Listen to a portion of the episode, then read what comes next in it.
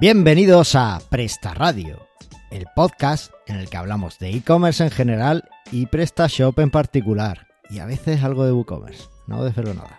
Bueno, yo soy Carlos Cámara, copresentador de este podcast, y conmigo hoy tengo la enorme suerte de contar con el gran Antonio Torres. Hola Antonio. Hey, ¿qué pasa? ¿Qué dices, Carlos? Pero además tenemos a un invitado de lujo, Juanca de jdevelopia.com. Hola, muy buenas a todos. ¿Qué tal, Juanca? Muy bien, muy bien. Muy, muy contento de estar aquí. Que yo soy. eh, iba a decir escuchante, escuchador.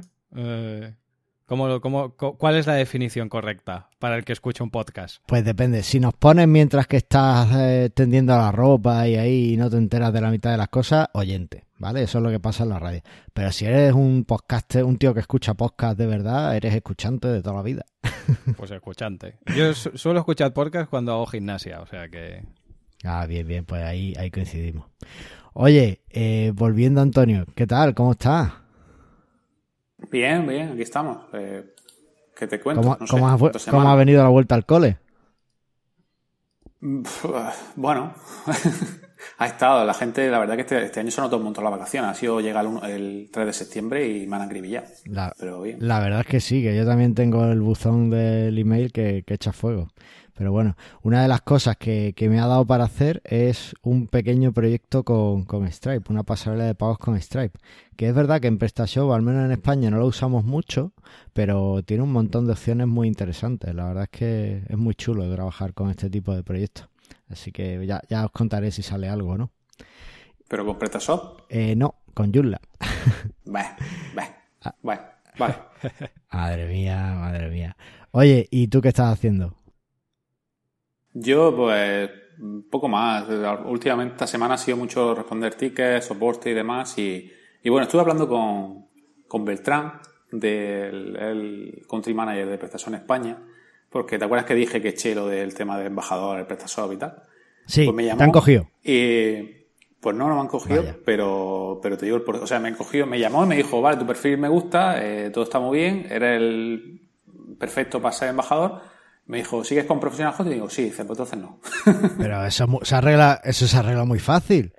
Tú, Yéndome, ¿no? claro, tú te vas de profesional hosting y ellos te ponen un sueldecito, te doblan el sueldo y ya está. Ah, bueno. También había pensado de, tú me adoptes allí también en tu empresa y, y ya puedo ser embajador. Tú sabes que aquí tienes un hueco cuando tú quieras. Pero con, un, pero con un sueldo, ¿eh? Si no, no. Ah, con sueldo, madre No, mía, no pides tú nada. trabajar. No, no, yo no te hago trabajar, yo te dejo un huequecillo para que estés. Ah, para dormir. O sea, vale. un hueco tienes. Lo que no tengo es ni sueldo ni trabajo. Así que, Buah. Entonces, Bueno. tipo gato, ¿no? Estás por ahí pagando salto. claro, yo te acaricio de vez en cuando. Bueno, eso no sé si sería un trabajo ya. Bueno, vamos a dejarlo, vamos a dejarlo. Oye, vamos a hablar un poquito más de, de Juanca. ¿Qué tal, Juanca? Muy bien. La verdad es que muy bien. Bueno. Como buen autónomo, sin vacaciones, un año más. Bien, bien. Yo no soy autónomo, pero también estoy sin vacaciones, ¿eh? Hasta se- ahora en septiembre me las cojo. A Pero ver. bueno, cuando estaba por cuenta ajena hace 8 o 9 años, mm, no me la gastaba nunca, o sea que tampoco pasa nada. Madre mía, eres, eres entonces un workaholic de esos. que A mí, dicen, ¿no? mm, no, a mí lo que pasa es que el ocio, el ocio me aburre en general. El ocio me aburre. ¿Verdad? Sí, sí. es verdad. Muy bien, muy bien. Eso es de diccionario. Oye, voy a, voy a contar un poco más de ti. Eres. Bueno, o sea, ya lo voy a decir. Juanca eh, lo conocí en el mundo Joomla, ¿vale?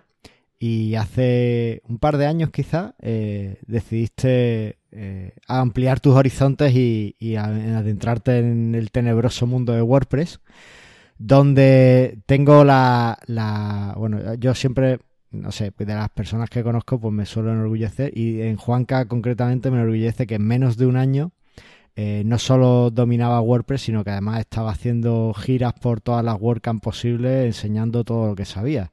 Eh, ¿Es correcto? Exacto. o sea, que, que no solo aprendió lo suficiente como para trabajarlo, sino que además aprendió lo suficiente como para enseñarlo. Eh, no contento con esto, además es podcaster en el podcast que os recomiendo desde ya que, que empecéis a escuchar, que es Custom Post Types, de, lo hace junto con Darío, ¿verdad? Darío Balbontín. sí. Da- Darío Balbontín, ¿ves? por eso no me sabía el apellido.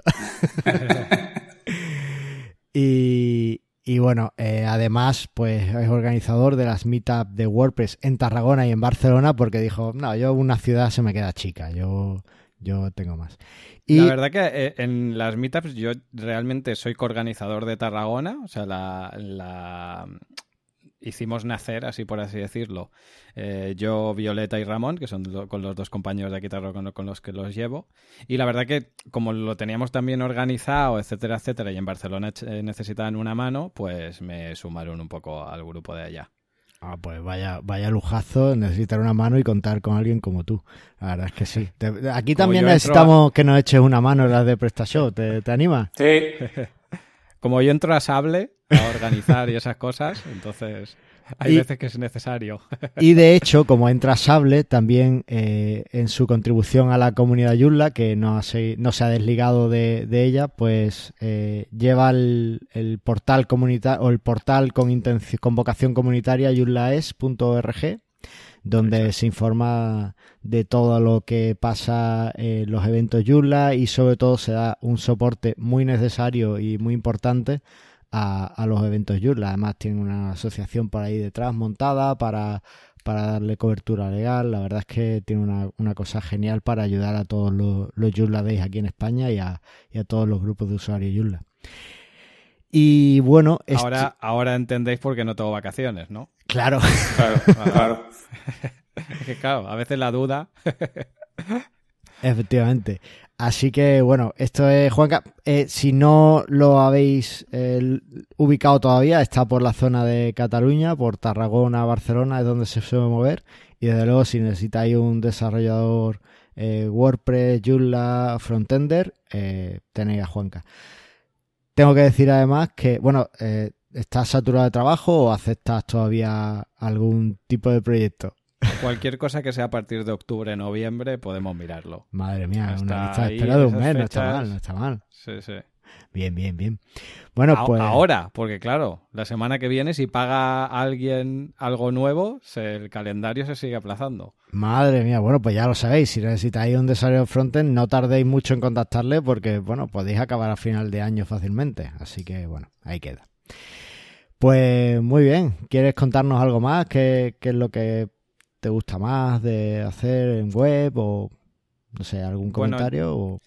Ya me conoces que yo por lo general siempre me centro en la parte de frontend, que es eh, como yo siempre digo, ¿no? Porque muchas veces queda un poco raro. ¿Y esto de frontend qué es? Pues básicamente un frontend es un programador de lo que se ve. O sea, está el programador backend, que es el que se dedica a gestionar toda la parte más administrativa o el back office de la web, y el frontend es toda la parte, el, que convierte el diseño en, en realmente una plantilla que no deja de ser código. ¿Vale? Estamos un poco ahí entre medias de todos los mundos, porque al final el backend también es el punto de unión entre diseño y desarrollo, entre SEO y desarrollo, entre todo, ¿no? Estamos un poco ahí entre, entre varias aguas. Pero vamos, a mí es muy divertido, ¿eh? es el perfil que más me gusta con, diferencia. Sí, bueno, en el último episodio de Mastermind Joomla hablamos mucho de frontend. Creo que lo has escuchado ya, pues nos has dejado un comentario. Así que bueno, si algún oyente quiere saber algo más de qué es esto de frontend y tal, pues que le eche un vistazo al episodio y algo más eh, pillará. Aparte es muy bueno el episodio porque el tema que tratáis es, es curioso, ¿no? Porque diferentes perfiles que al final eh, hacen proyectos web, en una cosa como es el marcado maquetación no queda muy, muchas veces muy claro de quién es la responsabilidad. Y eso es uno de los problemas que pasan hoy en día, ¿eh? Que no se sabe si el marcado de una plantilla o quién, lo, tiene la, quién tiene la responsabilidad, si es el programador, si es el diseñador, si es el frontend, o sea que es muy interesante. Escúchame, Juanca, ya lo dije, lo tiene la plantilla y punto. Yo no opino así, pero bueno. porque el marcado, el marcado es semántico y la semántica tú no te la puedes, no la puedes prever. Entonces, tú puedes hacer un genérico y luego en base al contenido que sale maquetar tomando decisiones, pero. bueno, bueno, vamos, no, no estamos, nos vamos, nos vamos. Vamos a, centrarnos otra vez en PrestaShop y en el podcast que nos ocupa. Oye, ¿sabes qué? Bueno, eh, estamos de enhorabuena porque llevamos un año llevando el podcast. Muy bien, muy bien. Antonio, enhorabuena. Gracias. Que está ahí callado. No, te estoy escuchando. Aquí como habláis de Joomla y tal, en un podcast de PrestaShop, pero bueno, bien. es que eh, hoy va a ser un podcast un poco eh, abierto. Va a ser como. Un crossover. Esto es un crossover. va a ser un crossover total. O sea, Pero yo, ¿en Joomla se puede hacer tiendas virtuales? Claro que sí. Y muy buenas, además. Buah. Algún día lo haremos, algún día hablaremos de eso.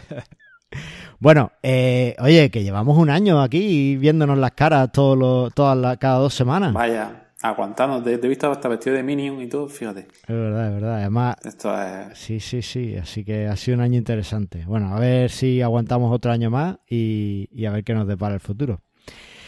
Muy bien. Y oye, ¿qué es esto de tutorialespresta.com que has puesto por aquí? Pues esto es un proyecto que te dije, no sé si fue hace dos o tres programas que estaba trabajando para subir todos los tutoriales que tenemos hechos, tanto los tuyos, los míos y los que vaya pillando por ahí que sean interesantes, pero sobre todo tutoriales, temas de vídeo y audio y todo ese tipo de cosas. ¿vale? La lancé hace dos o tres días y bueno, ya está, ya se está indexando por Google. Así que bueno, ahí tenéis una referencia para empezar a aprender PrestaShop. Pero esto costará dinero, ¿no? No totalmente gratuito, 100%. O sea, que has puesto un portal para eh, recopilar un montón de recursos de PrestaShop y es gratis. Sí, Y cualquiera Y puede aprender PrestaShop ahí de gratis. de gratis. de gratis. Y ya no me tienen que contratar a mí. ¿A ti te parece eso que está bien? A mí me parece correcto. No, bueno, pues, pues bueno, es un proyecto eh, muy personal de Antonio, pero en el que espero colaborar también y en el que esperamos además pues que, que proveer de todo el material que, que hay disponible en, en español, entiendo, ¿no? Sí, sí, en español. Y Para- además hecho, con- hecho con WordPress, ¿eh? Yo no digo nada. No te, ¿para qué lo dices?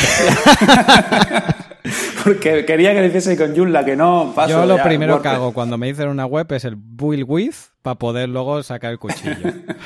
Sí, hecha, hecha con WordPress y, y con Genesis. Está hecha con WordPress. Además lo pone, abajo lo, lo pone que está hecha con, con Genesis. Has hecho la plantilla tú, ¿no? Sí, O sea que, que bueno. Bueno, pues ahí queda. Eh, tutorialespresta.com. Echarle un vistazo que seguro que algo podéis, podéis eh, sacar de ahí y bueno, enviarnos vuestros comentarios y demás porque eh, espero que al menos hayas puesto al podcast, ¿no, Antonio? ¿Algún enlace o algo? ¿sabes? Pues están todos los episodios ahí, Ah, fíjate. perfecto.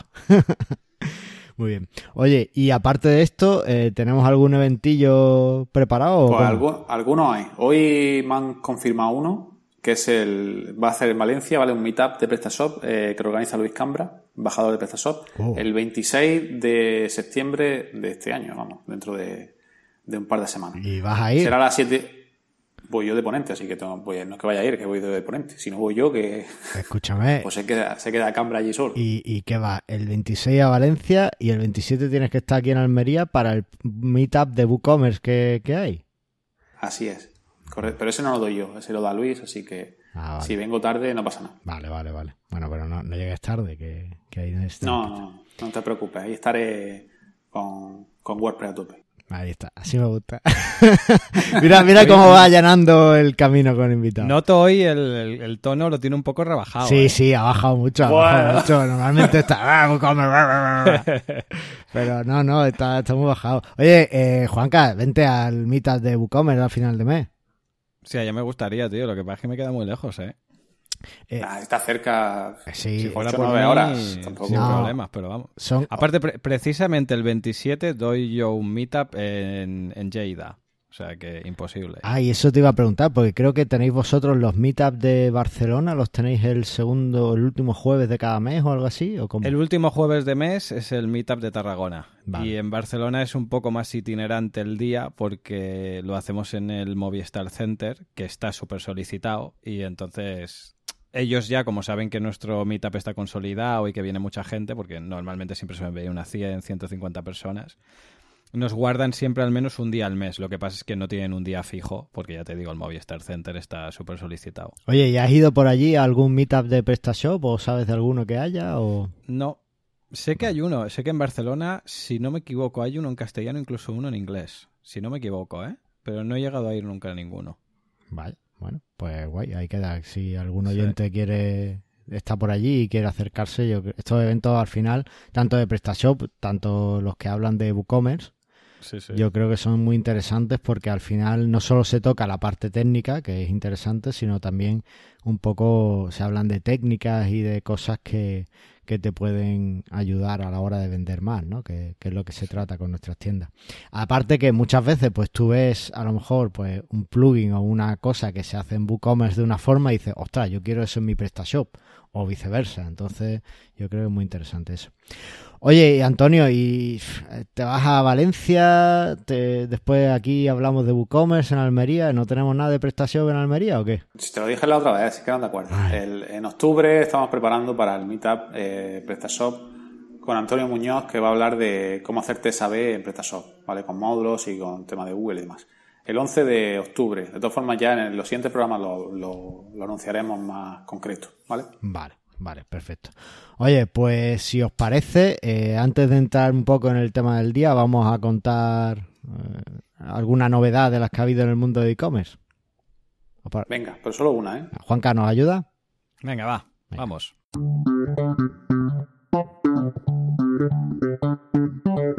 Bueno, pues parece que tenemos un nuevo eh, un nuevo jugador en el terreno de, la mensajería y es eh, DHL Parcel, ¿vale? Que aterriza en España con la idea de ampliar pues, las opciones de entrega y hacerlas mucho más precisas y cómodas para el consumidor. Eh, hasta aquí la nota de prensa. Ah, Antonio, cuéntanos, ¿esto qué es?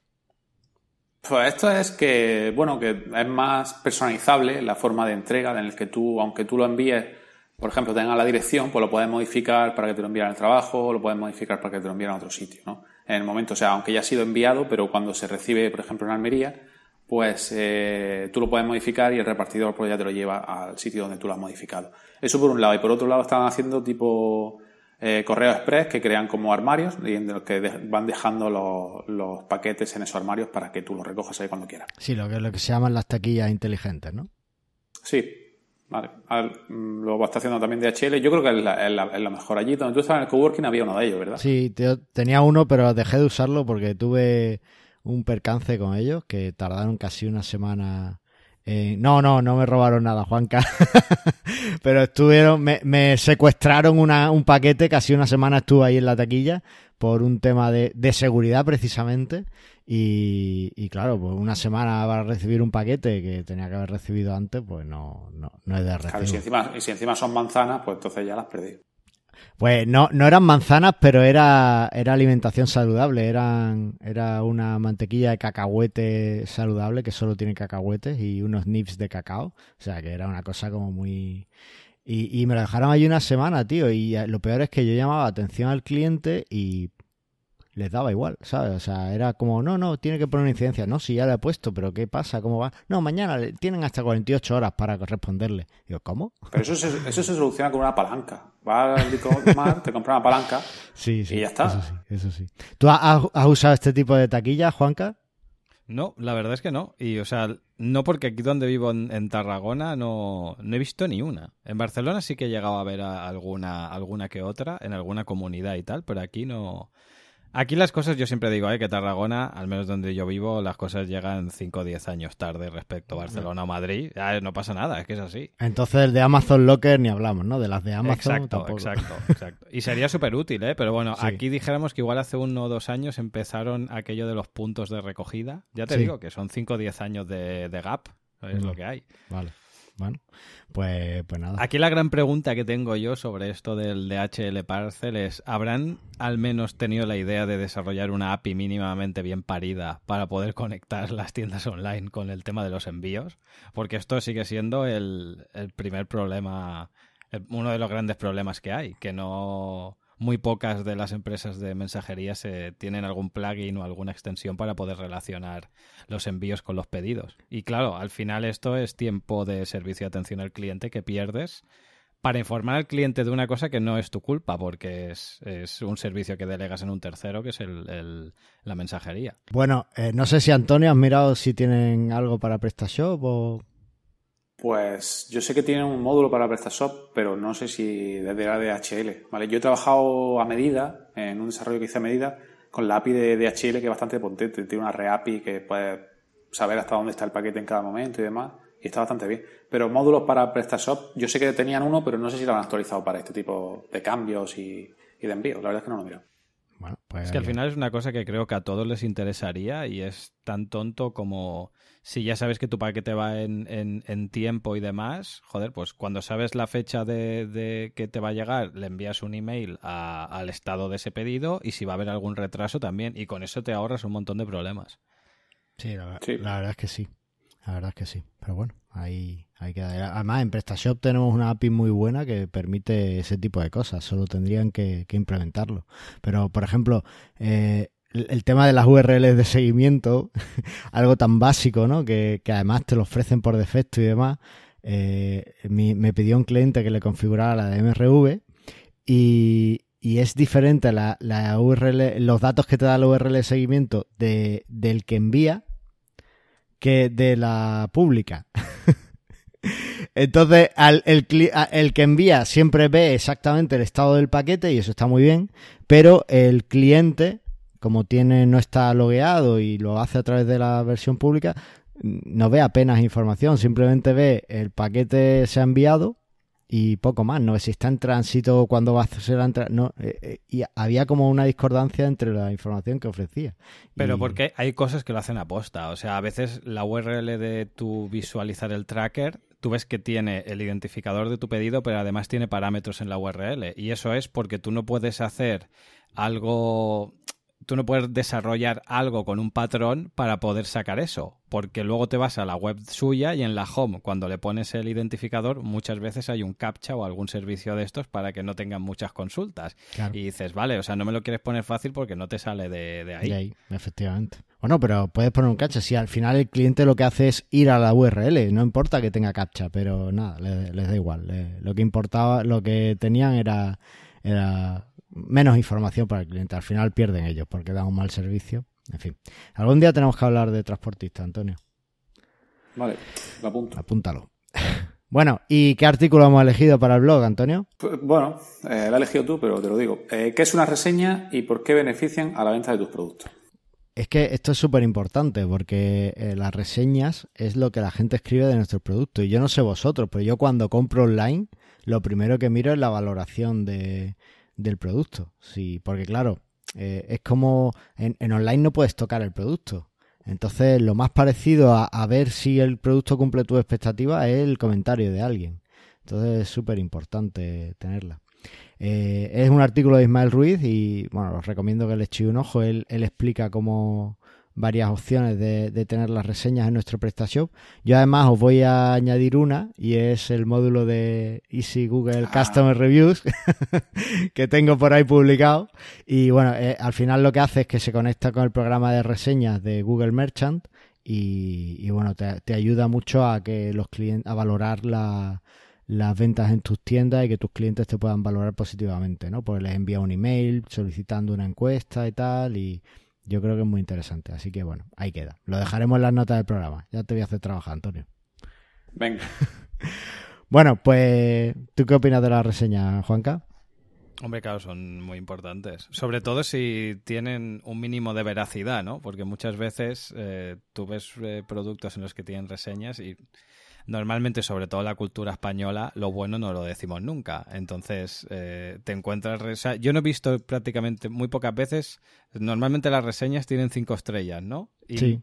O es de cinco o es de una, pero no hay de dos o de tres o de cuatro. entonces, vamos a por todo. está totalmente polarizado. Y claro, eso a veces te da que pensar, porque el negativo sí que lo ves muy veraz, que ha tenido algún problema, y lo, lo alucinante es que muchas veces la reseña negativa es por culpa de que la llegó tarde el paquete. Volvemos a lo mismo de antes. O sea, la culpa es de un tercero que no tiene nada que ver, hmm. no del producto en sí. Y la positiva a veces, si la ves demasiado benevolente, pues exacto, te hace entrar un poco en duda, ¿no? Y si solo tiene positiva, ya dices, no, no, esto es mentira. Pero sí que es verdad que las reseñas es, es, muy importante. Bueno, de hecho, no sé, yo creo que a todos nos pasa. Antes de comprar un producto, miras reseñas, si es que no has ido a mirar antes en YouTube, que alguien haga un unboxing o alguien analice ese producto, lo que sea. O sea que hoy en día... Totalmente.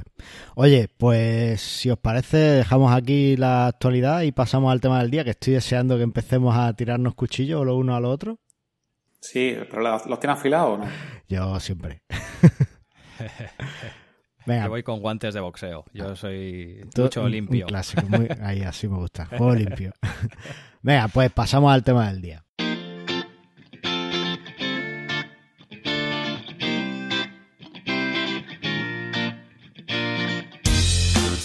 Y el tema del día es una. Bueno, iba a decir un debate, comparativa, pelea. A ver por dónde sale, ¿vale? Eh, entre PrestaShop y WooCommerce. Por eso nos hemos traído a nuestro experto en WordPress y en WooCommerce, que es Juanca Díaz. Eh, bueno, eh, voy, voy a intentar. Yo realmente voy a intentar estar un poco más, más imparcial en la parte de moderación y voy a abrir un poco el debate con, un dato que a mí, a mí realmente me ha sorprendido, ¿vale? Y es que eh, qué plataforma es más popular en España, ¿no? Si PrestaShop o WooCommerce. Entonces yo lo que me llega o lo que me llega muchas veces de consulta es gente preguntándome eh, si WooCommerce o PrestaShop, porque ellos a lo mejor pensaban PrestaShop, pero alguien le ha dicho no, no, WooCommerce, no sé qué, qué tal, que tiene más gente, que no sé cuánto. Entonces, para mirarle un poco la tendencia a este tipo de cosas, lo que hacemos desde hace años es mirar Google, Google Tendencias, ¿no? Google Trends. Entonces he hecho la búsqueda y eh, curiosamente, eh, PrestaShop tiene mejores eh, números en, la, en, las tendencias de Google. Os dejaré la búsqueda ahí en, en las notas del programa, Antonio. Y, entonces, bueno, pues a mí me ha sorprendido. Yo pensaba que, que WooCommerce pues tenía mucho más tirón, ¿no? Sobre todo desde que lo comprara Automatic. Pero, bueno, ¿qué os parece? Que ya está todo dicho. Juanca. Yo, también pensaba eh, que, saldría. Vamos, yo tenía entendido que WooCommerce era de, lo más. ¿sabes lo que me sorprendía a mí de esto? Que he visto muchos artículos donde decían WooCommerce supera PrestaShop y es verdad que he visto la gráfica, pero cuando lo busqué dije, hostia, pues no es verdad. O sea, no sé si es a nivel mundial, que también a nivel mundial lo he buscado, y PrestaShop siempre ha estado por debajo, porque a nivel mundial lo que más se utiliza es Magento. Pero a nivel europeo, eh, PrestaShop está por encima. No sé, no sé, me he quedado un poco en blanco porque estoy pensando que realmente no hemos contado mucho de WooCommerce y quizá contar un poco cómo es WooCommerce. Juanca, cuéntanos un poco. Eh, ¿WooCommerce qué es? Vale, WooCommerce básicamente es eh, un plugin para WordPress que lo que hace es dotar a WordPress como tal de un custom post type o una área para añadir productos y toda una zona en la que se gobierna todo lo relativo a, al e-commerce en, sí. Entonces, con un simple plugin convertimos nuestro gestor de contenido, nuestro CMS que es WordPress, en una tienda online. Eh, para, este para, para, para. O sea, te, te compro lo de un plugin, pero no te compro lo de simple. Porque simple, simple no es, es un pedazo de plugin. Todo, todo, no, exacto, todo, todo plugin o toda extensión o todo CMS que tenga una parte de, tienda online, la lógica de negocio que hay ahí detrás es brutal. O sea, solamente, la gente se piensa muchas veces que para realizar una venta es algo súper sencillo y la de variables y la de la lógica de negocio al fin y al cabo que tiene detrás un sistema de e-commerce es súper complejo. Sí, además, eh, un sistema de e-commerce, cada uno tiene, cada maestrillo tiene su librillo y cada uno en su tienda quiere hacer las, formas, las cosas de una forma.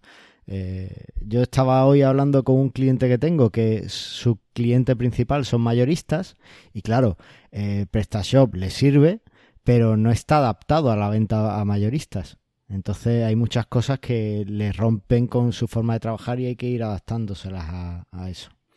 Eh, bien, bueno. También aquí entra una de mis máximas y es que el software libre es generalista y el cliente o tú eres el que se adapta a él y no al revés. Entonces, a veces por querer, por querer tener software libre, porque es libre y no te cuesta dinero en principio el software como tal, pero claro, el, la historia es de que tú te tienes que adaptar a él. Lo que no puedes pretender es cogerte el software libre y querer que lo haga y se adapte tal cual a tu modelo de negocio, porque estás matando moscas a cañonazos. Efectivamente. O bueno, o me llamas a mí o a ti y se lo adaptamos. Eso tampoco tiene. Es que depende de lo que sea. Ni depende, efectivamente, depende de lo que sea, eso sí. Eh, oye, y has comentado que, que es un plugin para WordPress. Yo en otros programas he dicho que ya ahí quedaba todo dicho, que por eso no, no, no era algo que yo usaría. Eh, pero cuéntanos, eh, yo creo que tú eso lo ves como una ventaja. Eh, cuéntanos, ventajas e inconvenientes que le ves a WooCommerce. Claro, para mí es una ventaja en el sentido de que primero fue un plugin como tal, que no se llamaba ni WooCommerce, se llamaba de otra manera. Y la, la gente de Automatic, que es la, empresa que hay detrás de. que avala el proyecto de, WordPress.com y .org, eh, decidió comprarlo porque era un plugin que, está, que era muy usado y además estaba muy, muy bien hecho. Piensa que WooCommerce es un plugin que dentro de los plugins de WordPress es de los pocos que es modelo vista controlador, etcétera, etcétera. O sea que está, está realmente muy bien parido. Y una vez comprado por, por Automatic, a partir de ahí ellos han heredado ese desarrollo y prácticamente a día de hoy cumple todos los estándares y es como si, vamos, que está hecho por la misma gente que ha desarrollado WordPress, o sea que es como, como una pata más. Aparte, al, formar parte de la misma familia, es decir que todos vienen de la misma casa, ¿vale? O sea que, que es 100% fiable. Y realmente yo también pensaba al principio de joder, un, un, sistema de, un CMS que no está pensado para vender con un solo plugin que puedas hacer ventas no me acaba a mí de cuadrar. Pero la verdad que, por mucho que le intente ver las costuras y demás, si se hace un buen uso y se lo hace con sentido común, eh, responde, responde muy bien, la verdad. Remarco el buen uso y el sentido común. Sí. y, un poco de base de desarrollo y estas cosas, porque claro. En contraposición. Con, con, instalar plugins no arreglas la vida, ¿eh? No, no. Vale, vale. Pues, eh, en contraposición tenemos a PrestaShop, que es un sistema eh, pensado para la venta online, que de hecho eh, prácticamente todo lo que tiene dentro está orientado a, la venta del producto y a la gestión del producto e incluso al stock y todo este tipo de temas. Antonio, ¿qué ventajas e inconvenientes le ves en este caso a PrestaShop? Hombre, Juanca no ha dicho ningún inconveniente. Ay, bueno, te, las puedo decir, ¿eh? Rápido. Ah, venga, pues, es verdad, venga. Para empezar, WordPress no es multidioma. Entonces, ahí tenemos el primer gran problema si estás pensando en hacer un proyecto multidioma. No es que hay WPML, es que hay plugins que te lo arreglan, nada. Eso es como comprarte un Seat Ibiza y quererle poner un motor de Mercedes. Sigues teniendo un Seat Ibiza, ¿vale? O sea que mm, una funcionalidad tan importante como un multidioma no la puedes arreglar con un plugin.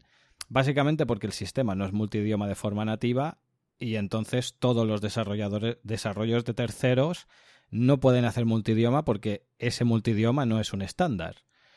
Tampoco es multilocalización, porque si no es multidioma no es multilocalización. Y tampoco tiene multitienda. ¿Vale? Y yo creo que estos tres pilares son los tres pilares que precisamente hacen que PrestaShop sea mejor en estos tres puntos. Porque uno no lo tiene y el otro sí. De hecho, el otro está hecho de forma nativa, sí. Vale, vale. Voy a recordar las posturas. Eh, Juanca debe eh, defender a WooCommerce, no a PrestaShop, ¿vale? Aunque ahora haya jugado demasiado limpio. Y Antonio eh, va con PrestaShop y no con WooCommerce. Eh, bueno, venga. Yo siempre digo que, a mí siempre se me suele encajar en, en encasillar en, en, sitios, pero es que yo mientras sea software libre, a mí me da igual. Sí, no, eso es una buena, una buena opción. En este caso, eh, voy a, jugar yo limpio también. PrestaShop realmente no es software libre, es software abierto. ¿Vale? Ah, correcto. Vale. Eso es una de las que tenía ya apuntadas. Ah. bueno, venga, Antonio, ahora sí, ¿no? Ahora nos cuentas ventajas y desventajas de Presta. Venga, ventajas, solo decir que es que es un sistema pensado para una tienda virtual. Lo tiene todo, por defecto. No hay que instalarle nada adicional. Tiene sistema de facturación de forma española, no de forma americana, como puede ser WooCommerce. Eh, tiene toda la gestión de productos como todos los, todos los temas de productos puedes tener, todo el tema de, de stock, de estocaje, que es también bastante importante. Hay tiendas muy grandes que tienen diferentes almacenes, se puede hacer con PrestaShop. Eh, todo de forma nativa, todo sin instalar nada adicional. Mm, yo lo veo que está muy bien pensado. Puedes tener una multitienda, por si quieres tener, incluso compartir productos, compartir clientes, puedes compartir carritos, puedes compartir casi de todo está realmente 100% pensado para vender online. No es una herramienta adicional que puedes vender, está 100% pensado. Entonces, la parte de ventaja eh, la veo ahí. La desventaja respecto a WordPress, quizá eh, el aprendizaje, porque WordPress es más sencillo. Pero tampoco quiere decir que sea muy complicado. Y si es muy complicado, metéis en tutoriales presta y aprendéis. Oye, eh, eso de la, de la sencillez es un argumento que yo discuto muchísimo y discuto incluso en la parte de, gestión de contenido eh, Joomla Bueno, pero, versus pero eso, WordPress. pero eso es porque a ti estás obsesionado con Joomla. Joomla es como más complicado que WordPress. Y, y ciertamente PrestaShop es más complicado que, que WooCommerce. Pero Bueno, Joomla eso- está a nivel mucho más alto, pero de, de, de, digamos, de Eso es lo que iba, lo que iba un poco a. a- a Además, yo tengo la respuesta perfecta para eso, ¿eh? Bueno, pues da- dala. Y es que, por ejemplo, em, yo creo que a PrestaShop le pasa lo que le ocurre a Joomla en este sentido, y es que al ser un, gestor de contenidos eh, bastante complejo en la parte de código y muy orientado en gran medida a programadores, el programador por lo general tiende a cada desarrollo que hace meter su historia y no tirar de funcionalidad nativa. Y eso, por ejemplo, en WordPress no se ve. Tú en WordPress, si añades un plugin con tu funcionalidad, vas a tirar lo máximo que puedas de funcionalidad nativa. Los listados son todos iguales, las llamadas a los títulos, a los enlaces, son todos iguales. Y eso lo que hace es, sin darte cuenta, que todo sea homogéneo. Y la gente, cuando sabe editar una entrada, sabe editar una página, sabe editar un producto, porque más o menos todo es muy parecido. Y en Joomla PrestaShop no lo conozco tanto, lo he tocado pero no lo conozco tanto. Le ocurre un poco lo, lo- lo contrario, ¿no? Cada desarrollador tiene su manera de hacer, hay libertad de, de, mm, poner las cosas como quieres y claro, eso te crea de que aunque se parezca al resto, es un poco diferente. No sé si estaréis de acuerdo o no. Sí, la verdad es que cada, sobre todo en el tema de módulos y demás, cada programador No. tira más por lo suyo. Aunque en la última versión le han intentado integrar con diseños parecidos y, y, vamos, usar todo más o menos con la misma eh, visualización, pero aún así cada uno utiliza más o menos por donde, por donde quiere. Y eso además tiene otro punto, otra problemática, y es que como cada desarrollador lo hace a su manera, los datos y las cosas no son interoperables unas con otras. ¿Sabes lo que te quiero decir? Eh, WordPress al hacer, a intentar hacerlo todo de forma nativo y más en, en la misma línea, es lo que te comentaba antes. Si tú sabes editar una página o una entrada, sabes editar un producto. Si tú sabes maquetar una página o una entrada, sabes maquetar un producto. Porque es que al final las llamadas son todas iguales. O todas enganchan a los mismos hooks del tiempo de ejecución del, del CMS, etcétera, etcétera. En cambio, en los otros, al ser un perfil más backend, cada uno se lo hace mucho a su manera. Y claro, esto también tiene una libertad, ¿eh? que si te lo haces a tu manera puedes hacer cosas más complicadas o puedes hacer cosas diferentes, también tiene ventajas. Pero sí que es verdad que a la hora de haber una integridad entre unos y otros, pues eh, igual en WordPress es más fácil o se da mucho más esa integridad entre unos plugins y otros. Vale, eh, yo mi, mi tema de la sencillez iba por un, por un punto y es que tú para tener WooCommerce lo primero que tienes que hacer es instalar WordPress, después tienes que instalar el plugin de WooCommerce y si ya encima tu tienda está en España te tienes que instalar un plugin para que las facturas salgan de una forma con una numeración decente. Entonces ya son tres pasos que en PrestaShop simplemente tienes que dar uno, instalar PrestaShop. Entonces por ahí va un poco el tema de la, de la complejidad, ¿no? Eh, sí es cierto que el tema de la modularidad, es decir, que, que WooCommerce quizá tenga una aproximación más progresiva, tú vas instalando las cosas que necesitas, pues siempre suele ser una, una posible ventaja, ¿vale? Pero, pero bueno, iba, iba un poco por ahí el tema de la, de la facilidad y, de, y demás. Eh, no sé si estoy muy equivocado porque la verdad es que nunca he montado un WooCommerce desde cero. Siempre, siempre los que he trabajado ha sido tocar desarrollos ya montados y, ajustar cosas de código. Entonces, Sí, sí, exacto, ya lo has descrito perfecto. Y lo que comentas del plugin de facturas, el problema que, que hay es que eh, cada pedido que genera WooCommerce lo que hace es que su número de pedido o el identificador de ese es el identificador del post. Claro. Y como todos los posts tiran de la misma tabla, claro, el, el, número es incremental. Si yo hago tres pedidos, pero luego escribo dos entradas, no voy a tener un número correlativo, sino que voy a tener el número correlativo más los dos entradas que he creado. Llámale entradas, llámale cualquier cosa, porque al final la mayoría de, plugins mmm, que toquen contenido tiran de la tabla de post. Entonces ese problema lo vas a tener siempre porque los números no son correlativos. Y eso pasa porque está desarrollado en Estados Unidos, que es un país del primer mundo en el que el número de factura no tiene que ser correlativo. Aquí como vivimos todavía, estamos debatiendo si se saca franco o no, imagínate, 2018, pues aquí las facturas son correlativas. Así estamos, señores.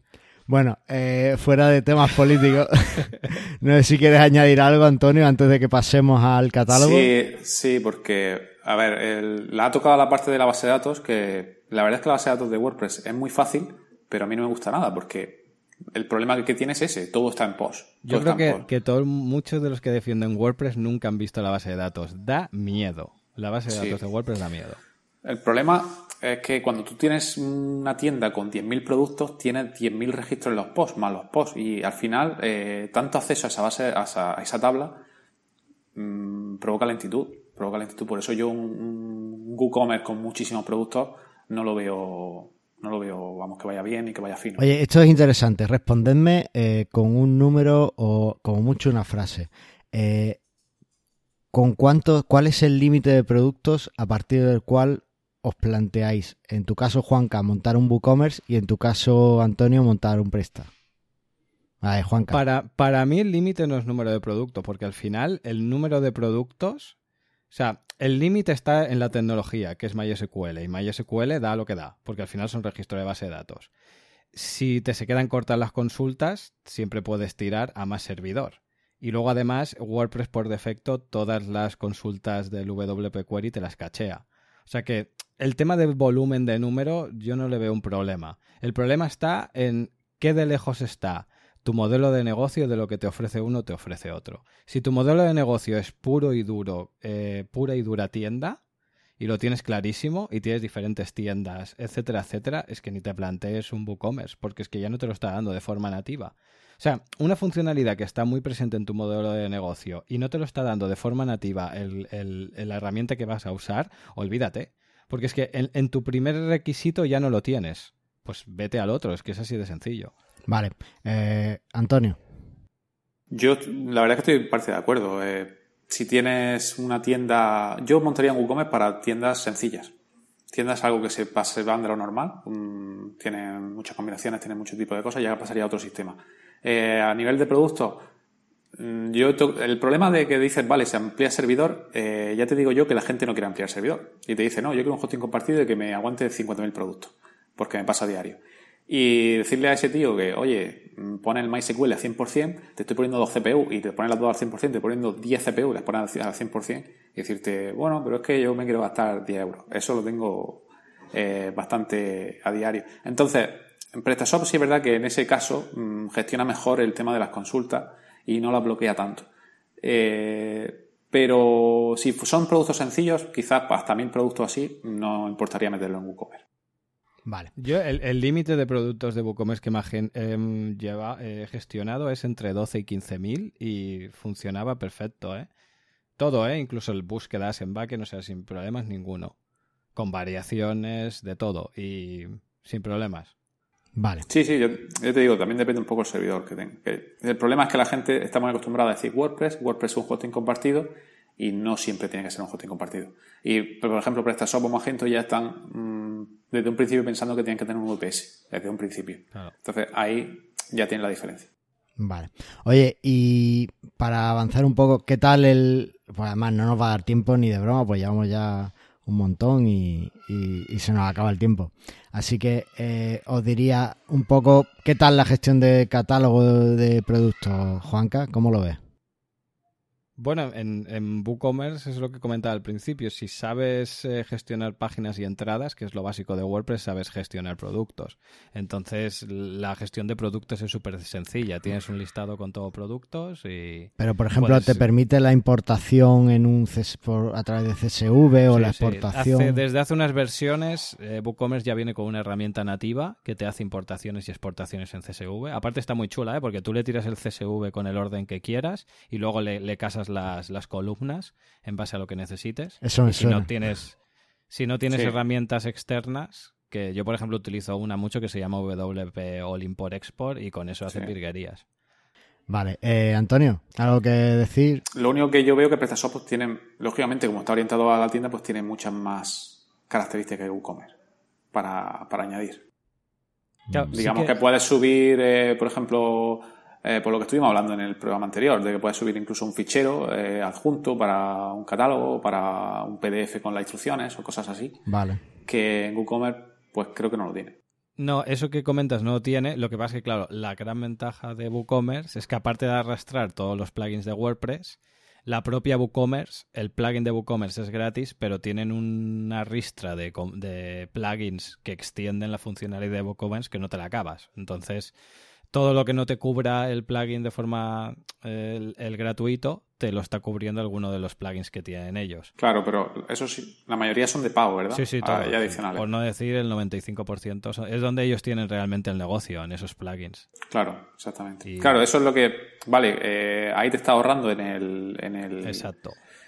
Pero luego las funcionalidades adicionales, si las necesitas, pues ya sí lo tienes que pagar. Pero eso digamos que ya la viene integrado, ya las quieras o no, ahí está. Sí que es verdad lo que tú dices, que por ejemplo de base, al menos por lo que yo recuerdo, eh, a la hora de crear un producto, variaciones y hacerle cosas un poco más complejas. Sí, con precios específicos y cosas así. PrestaShop está bastante más. Eh, está pensado para eso, claro. O sea, al final también es un desarrollo más moderno. Entonces, el otro arrastra cosas de, bueno, de backwards compatible, que entonces arrastra cosas que igual si se desarrollara ahora nos haría así, ¿no?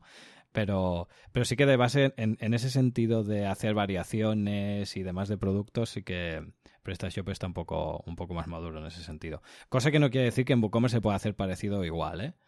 Vale. Vale, vale. Bueno, una, una de las funciones que más usan mis clientes es la de precio específico. Es decir, tú tienes un producto y a lo mejor eh, quieres que si alguien compra tres de ese producto, pues que el precio sea diferente, ¿no? Eso, eso es algo que usan mucho. O, por ejemplo, tienen varios grupos de usuarios, un grupo VIP de usuarios y un grupo de usuarios normal, y entonces quieren un precio diferente según el grupo de usuarios. ¿Eso WooCommerce lo cubre o...? De forma nativa no, pero hay plugins de la propia WooCommerce que sí que te lo, te lo gestiona sin problemas. Vale, vale.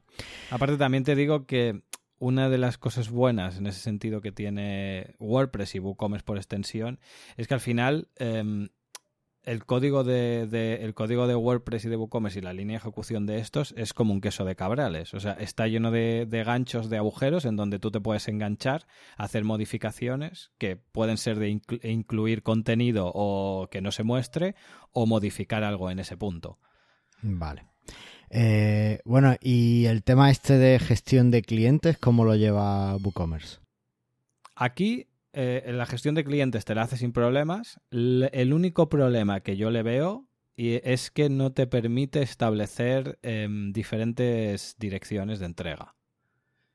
Tienes la que tiene por defecto, dirección de facturación y dirección de dirección de entrega, pero no te deja añadir una dirección nueva. Hay plug, volvemos a lo mismo, hay, plugins que sí te añaden esto, pero de forma nativa no la tiene y es un poco raro que no la tenga. Yo creo que no la tiene porque realmente como tira de la misma funcionalidad nativa de usuarios de WordPress, pues supongo que incluir eso les habría costado mucho más. Pero bueno, ya han incluido facturación y dirección, o sea que tampoco sería mucho, pero bueno, no.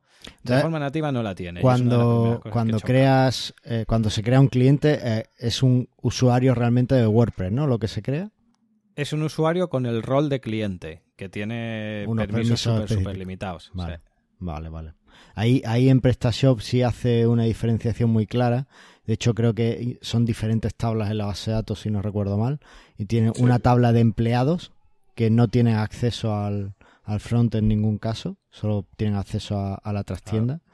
Y, una tabla de clientes que son exclusivamente clientes. De hecho, si quieres hacer pruebas, no quieres montarte un cliente de pruebas, tienes que crearte la cuenta de, clientes. Así que en ese sentido sí hace una separación que me parece muy interesante de cara a, la seguridad y demás. Pero bueno, eh, está claro que, que, WordPress en ese caso lo, gestiona con los roles, que también es una opción muy segura, que tampoco es que estamos hablando de... A ver, también te digo que los permisos que te ofrece un rol de WordPress es súper limitado. Ah. O sea, tú que conoces Joomla y yo que conozco Joomla, no tienen nada que ver el, la funcionalidad de ACF de, de, Joomla con la que tenemos, con la que tiene WordPress. Es que no, no, es como si estamos hablando, no sé, de, comparar un patinete con una moto. O sea, no tiene nada que ver. Sí, la, la, verdad es que Joomla en gestión de usuarios es una pasada, los permisos que te da. Vale, vale. Bueno, pues PrestaShop en ese caso también lo considero bastante, incluso para los empleados. Tienes una. Apunta Antonio, para algún programa, gestión de empleados. Eh, tienes también un montón de, de cosas de para gestionar qué pueden ver, qué no pueden ver. Fallan algunas otras, pero bueno, tiene un, gestión, una gestión bastante interesante en ese tipo. Vale, eh, Antonio, ¿algo que añadir? No, me parece. Te veo, te veo que no estás atacando mucho, ¿eh? te veo ahí bajito. No, no, no sé. Bueno, bueno. Antonio lo que le pasa es que si se lo argumentan bien, pues tampoco, claro, el problema está cuando se argumentan las cosas mal. Se dicen, el mío mejor por mis cojones, pues eh, mal. Como bien has dicho al principio, el problema son los fanatismos. El, irte a un lado o a otro es, donde, donde, está el problema. Oye, pues vamos súper mal de tiempo, así que vamos a hacer una cosa.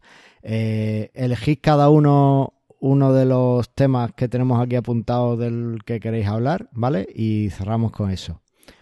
¿Quién quiere empezar? SEO. Vale, bueno, bueno, pues ya está. Venga, pues ya que has lanzado, venga, Antonio. Todo tuyo. Yo creo que da igual la plataforma para el SEO. Es que no. Eso de que WordPress mejor para el SEO, WordPress mejor para el SEO. Porque está el Yoast, vale, pero también hay un, un, componente que se llama Joas para Joomla, ¿no?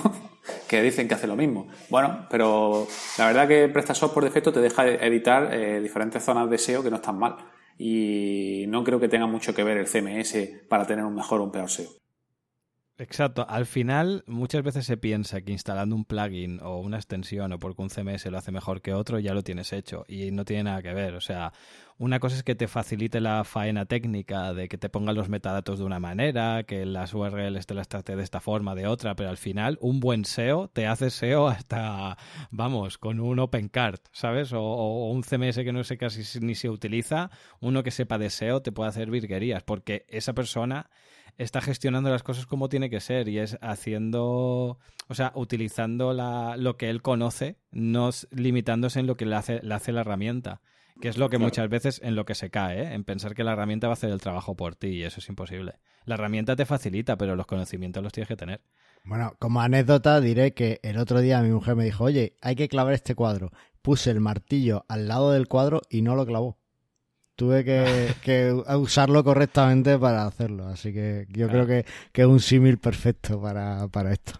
Exacto. bueno, Juanca, a ver, échale un vistazo. Cuéntanos, ¿con qué quieres terminar tu alegato? Yo me voy a saltar la lista esa y tengo un par de cosas aquí apuntadas. A ver si. Por ejemplo, una de. una Traía balas en la recámara, Juanca. Sí, sí. Claro, yo siempre vengo preparado. Hay una de las cosas que a mí me gusta mucho, por ejemplo, de, WooCommerce y, de WordPress, y es la, como he comentado antes, al integrarse también tanto la parte CMS como la parte de venta, nos permite hacer cosas como, por ejemplo, una, una plataforma de formación en la que los cursos de venta tú utilizas WooCommerce para hacer el pago, la plataforma de formación te la puedes montar tú o puedes recurrir a un plugin que va a depender que los cursos se vendan si se ha hecho la venta por la parte de WooCommerce y se integra perfectamente o incluso solamente restringir una serie de contenido de tu blog a la gente que está suscrita o a la gente que te paga algo al mes. Tú puedes utilizar solo WooCommerce para la pasarela de venta, por así decirlo, y lo otro gestionártelo como tú quieras, haciendo un desarrollo a, medida o a pelo o utilizando un plugin que te restrinja contenido, por ejemplo. Esto me parece a mí que, por ejemplo, PrestaShop sí que no, bueno, eh, PrestaShop, por contar un caso de uno de mis clientes, uno de mis clientes ofrece cursos de formación y formación virtual y el tema de los pagos y demás lo hace con PrestaShop. Pues además tiene cursos ilimitados. Contrató a una empresa que no fui yo, yo llegué más tarde para que le hiciera una pequeña integración con su plataforma de cursos. Y, y bueno, así lo tienen. Ellos hacen todo el tema de pagos y facturación, lo gestionan con PrestaShop es verdad que son cosas puntuales porque no son cosas que requieran suscripción, son, son como productos virtuales. Entonces PrestaShop encaja muy bien en eso. Y, lo hacen. Pero en PrestaShop eh, no hay ningún tipo de gestión de contenidos per se. Hay algún plugin que te permite a lo mejor que tengas un blog o que tenga alguna cosilla. Hay plugins muy raros por el mundo pero eh, por defecto no hay ninguno que, haga ese tipo. O sea, no es una funcionalidad que, traiga PrestaShop. Y, bueno, no sé, Antonio. Sí, yo lo que he visto es que hay un módulo que te conecta con, Moodle. Sí, el tema de la formación, por ejemplo, en el que cuando tú lo vendes, pues se crea el usuario en Moodle. Y ya, pero claro, ya tienes que tener dos plataformas distintas. Tienes que desarrollar por un lado PrestaShop, pero por otro lado Moodle. PrestaShop tiene muchas integraciones con muchos otros tipos de CMS, otro tipo de cosas, pero no lo integra dentro del suyo propio, digamos. Vale. Bueno, ¿alguna cosa más, Juanca, de las dos que tenías ahí? Vale. Eh, hay otra que a mí, por ejemplo, me gusta mucho y es mm, esta me parece que sí que, los dos la comparten y es el tema de poder generar pedidos desde el backend sin necesidad de... Vale. Bueno, bueno, pero esa, esa la añadieron hace poquito, ¿eh? ¿Dónde? Eh, a WooCommerce. Que no lo sé, yo desde que llegué ya estaba, ¿eh? No, no, no, esa la añadieron eh, el año pasado porque iba yo camino a un meetup de WordPress y iba escuchando WordPress Radio además, lo escuché en la noticia y decía, oh, ya se pueden crear pedidos desde el backend en WooCommerce. Yo creo, que... yo creo que está desde hace tiempo. Lo que pasa es que no funcionaba muy bien. Porque yo ah. recuerdo de incluso haberlo estado revisando con Roberto Segura.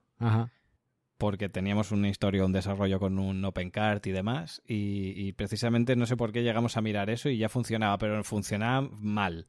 Y yo creo que la noticia es que ya lo, lo pudieron implementar ah, bien. Ya, ya ahí no sé si, si yo me, me, dejé llevar por la emoción, pero cuando lo escuché dije, madre mía, ¿cómo no permitía eso? Eso es básico. Vale, pues sí, PrestaShop lo permite sin problema. De hecho, es algo muy habitual y uno de mis clientes lo hace mucho porque tiene mucha gente que en vez de hacer el pedido online, llama. Eh, es así. Eh, prefieren la teletienda a la tienda online. Y, entonces llaman y tienen que hacerle el pedido desde, desde el back. Pero sí, sí y Enlazado un poco con esta, eh, WooCommerce tiene un, un, plugin que es de, la propia eh, de la propia Automatic, de la propia WooCommerce, y creo recordar que es gratuito, que te permite añadirle una solución de post, que es Point of Sale, y es que eh, tienes una, una vista en tu propia web en la que si estás logueado, tú desde un terminal que sea táctil puedes hacer ventas como si fuera una caja registradora. Y claro, esto es muy útil para una tienda que le vayan las clientes o las clientas y entonces a la hora de vender, si ese cliente está registrado, pues esa venta se va a quedar asociada a ese, a ese cliente que compra, etcétera, etcétera, ¿no? En el momento que le haces la venta puedes registrarle el nombre y el email para ya tenerlo fidelizado en tu base de datos, etcétera. Y eso la verdad es que es, es una funcionalidad que no se conoce mucho, pero que es súper chula. Sí, bueno, en PrestaShop también hay ese tipo de, de funcionalidades. Eh, existe, vamos. Hay un, hay un módulo que, o sea, no, no viene nativo, pero hay módulos que, te lo integran el, el post. O sea que sí. Pues genial. Oye, hablando de integraciones, para terminar, eh, WooCommerce, ¿qué tipo de integraciones tiene con diferentes CRM? ¿Conoce alguno Ahí me pillas, porque el tema este no lo tengo muy controlado. Pero al final la, API de WordPress está bastante... O sea, no cubre el 100% de todas las, em, las funcionalidades que tiene, pero sí que es, bastante amplia. Y, ahora que se están peleando para sacar Gutenberg, uno de los problemas que ha tenido Gutenberg y por lo que se ha retrasado bastante la, la entrega o la publicación final del componente es que han tenido que retocar muchas cosas de la API porque al final Gutenberg lo que hace es estar haciendo llamadas a la API directamente. Ya habían pequeños puntos de, de, mm, los artículos, eh, páginas, etcétera, que no, que ese, ese eh, endpoint que se dice para poderte conectar a la API no, no, estaba o no estaba bien, bien implementado o estaba un poco así así. Y para poderlo sacar han tenido que retocar mucho de eso. Si yo creo que una vez salga Em, si ya funcionaba relativamente bien el tema de la API, ahora todavía tendremos más opciones que antes no teníamos. Entonces cualquier integración se, podrá hacer. A ver, por ejemplo, yo sé que em, con Zapier con, con WooCommerce y con, y con WordPress se pueden hacer virguerías, porque es que se, vamos, se conecta a cualquier tipo de, estado o cualquier tipo de evento que te esté devolviendo el gestor de contenido, se, se conecta y puedes hacer una acción. Entonces, entiendo que es un tema de, de, necesidades de, o, de según qué CRMs que sean los más utilizados que se conecte o no. Pero ahí la verdad que no, no te puedo decir con este y con este funciona porque no, no tengo ese, ese dato. Bueno. pues ahí queda. Yo, hombre, a ver, el tema de las integraciones, eh, sea o no un punto fuerte ahora, eh, la popularidad de WooCommerce eh, en cualquier caso hará que, acabe integrándose en muchos sitios. O sea que tampoco, igual que, que PrestaShop, ¿no? Que, que tiene, tiene integraciones con, con todo, pues, igual que Magento, realmente. O sea que, que, al final es algo que, que acabará pasando. De hecho, por ejemplo, es curioso, ¿no? Pero eh, yo alguna vez que me ha tocado afrontar algún proyecto en el que mm, se necesita que sea multidioma y multilocalización, una de, las maneras de salir del paso es se montan dos instalaciones independientes, tienes libertad total en, castellano y en inglés para presentarlo y hacer lo que quieras con, tu web, y luego la parte que es más crítica, porque al final los usuarios te dan un poco igual, porque el, el que te compra en español quiere recibir todas las notificaciones y toda la información en español, o sea que lo mantienes en tu web en español, y el que te compra en inglés es lo mismo, pero en, inglés, ¿no? Pero claro, aquí donde realmente está el problema es en el stock. Entonces, tienes dos maneras. Yo la, primera vez lo afronté, se me fue la cabeza y dije, bueno, pues hago una tarea cron que cada día haga cuatro o cinco comprobaciones y haga una... Claro, pero bueno, yo soy fronten, o sea, no me pidas más. Y luego ya encontré un plugin que lo que hacía es engancharse a todos los eventos de, de venta, de resta de stock, de lo que sea, y te sincronizaba un, un WooCommerce con el otro. Y vamos, perfecto, ¿eh? A ver, el tema del Chrome está bien para cosas que no sean críticas y que no estén. Y para tiendas con poco volumen, pues podría ser una solución. Pero en el este momento en el que tenga ventas. ¿eh? O sea, había un margen de que siempre había stock, lo único que tenía que estar sincronizado, pero que no iba a ocurrir nunca que alguien viniera y comprara 90 camisetas y dejara la otra tienda en pelotas. Vale, vale. No mal. Vale, sí, sí. O sea, había un pequeño gap, si no, ni se me ocurre, claro. Ahí, bueno, a ver, jugando mucho con la frecuencia del cron, si es un cron que puedes hacer cada dos minutos o cada minuto y no es algo tan crítico porque tiene siempre un margen de, stock, sí es, una solución muy Claro, pero si cada dos o tres minutos te está teniendo que recorrer 4.000 productos solo para cambiarte el stock en dos o tres, es un absurdo. O sea, es matar moscas a cañonazos. Mm. Es un, lo que yo llamo un ñas, un ñapas as a service, una ñapa en toda regla. ya, eso sí, eso sí. Bueno, pues chicos, yo me lo he pasado genial y como se nos han quedado un montón de cosas aquí en el tintero y WooCommerce va a seguir evolucionando y PrestaShop también, eh, ¿qué os parece si nos vemos dentro de un tiempo y volvemos a hablar? Cuando queráis. Vale, pues si queréis pasamos, dejamos el tema aquí y pasamos al feedback. Quédate, Juanca, y escucha lo que dicen de nosotros. Por supuesto. Venga, pues vamos.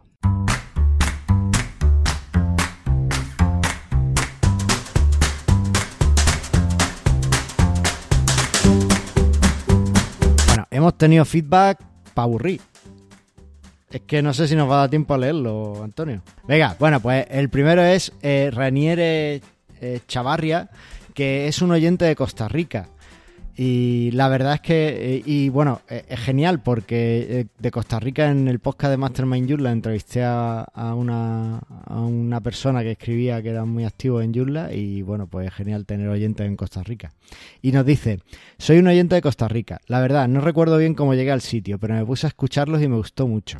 Es mi primera experiencia oyendo podcast. Ya estoy suscrito en Apple Podcast para estar al hilo. Además, ya estoy escuchando desde el episodio 1 para tener el contexto de todo lo que ha pasado en el programa.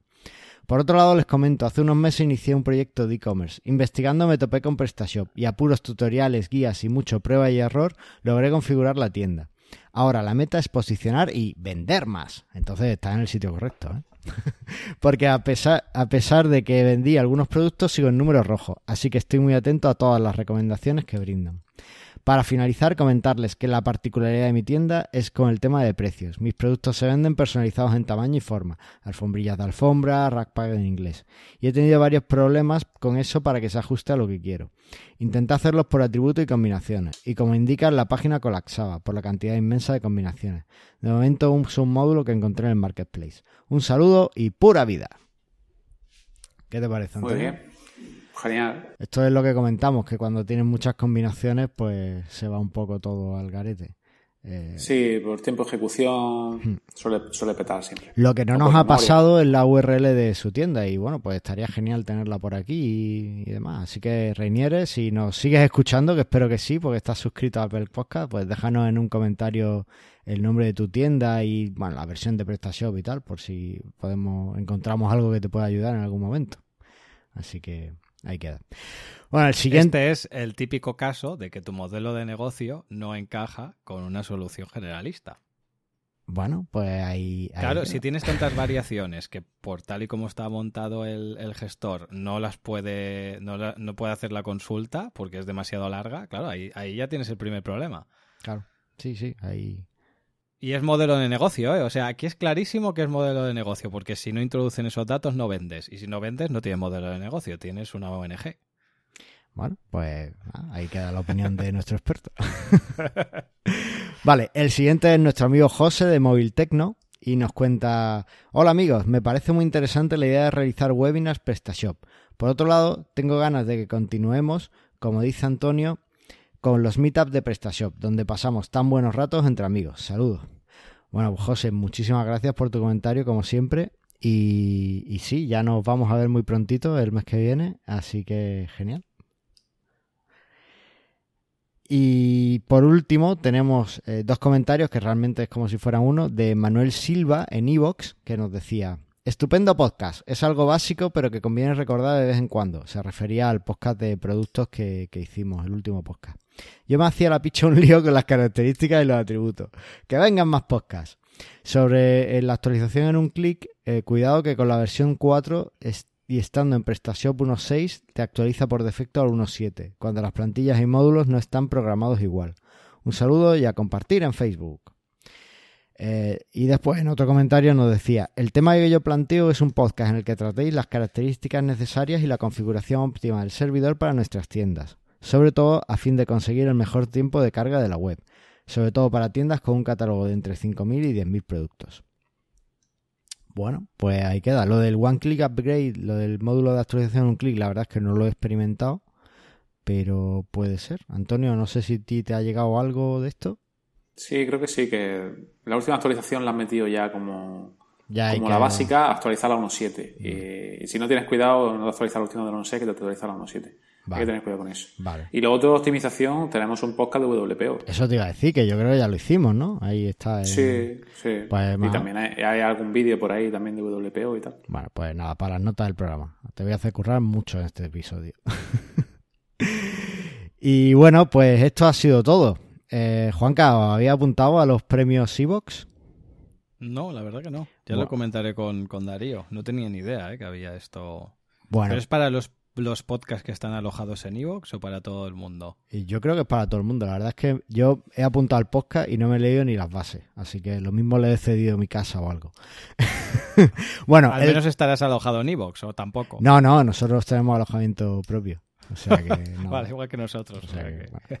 Bueno, pues eh, el- eh, los premios Evox, eh, para todos aquellos que nos sigáis por Evox, pues eh, son unos premios que da la- va a dar la plataforma de podcasting Evox a, a, bueno, a de todos sus podcasts. Yo he apuntado al podcast y la verdad es que sería genial tener un montón de votos. No sé, y ya ganarlo sería la leche. Así que si realmente nos apoyáis os va a costar muy poco, simplemente tenéis que estar un poquito atentos y entre el 18 de septiembre y el 25 de septiembre eh, ¿vale? Entráis en iVoox y eh, por allí pondrán un enlace para que nos votéis o lo anunciarán. De todas formas informaremos en Twitter y, Facebook de- del tema para que nos podáis votar, ¿vale? Así que bueno, pues os pedimos eso, un voto por, por escucharnos, ¿no? Que tampoco, tampoco es mucho. Y bueno, ya si queréis, pues votáis a Custom Post Types, Post Types, que también están por allí, eh, estarán por allí en los premios Evox y, y ya está. Y ya está, eso, esto ha sido todo. Yo me lo he pasado genial, Antonio. Estupendo. Juanca, Un placer estar aquí, me lo he pasado muy bien. ¿vas a volver? Sí, sí, cuando queráis. Antonio, ¿y tú vas a volver? No estoy pensando. Se ha portado bien, ¿eh? Se ha portado Se ha bien. portado- Sí, bien, no. Estoy pensando si irme a, hacer uno de WooCommerce o... Bueno, bueno, pues ahí queda, ahí queda. Bueno, el caso, vosotros no dejéis PrestaShop y, y bueno, dejadnos un comentario en nuestra página web, en Apple Podcasts, en Evox, en el canal de YouTube, eh, en Telegram, en Twitter, en Facebook, donde queráis, porque los escuchamos. Y al final, lo único que queremos es que vendas más.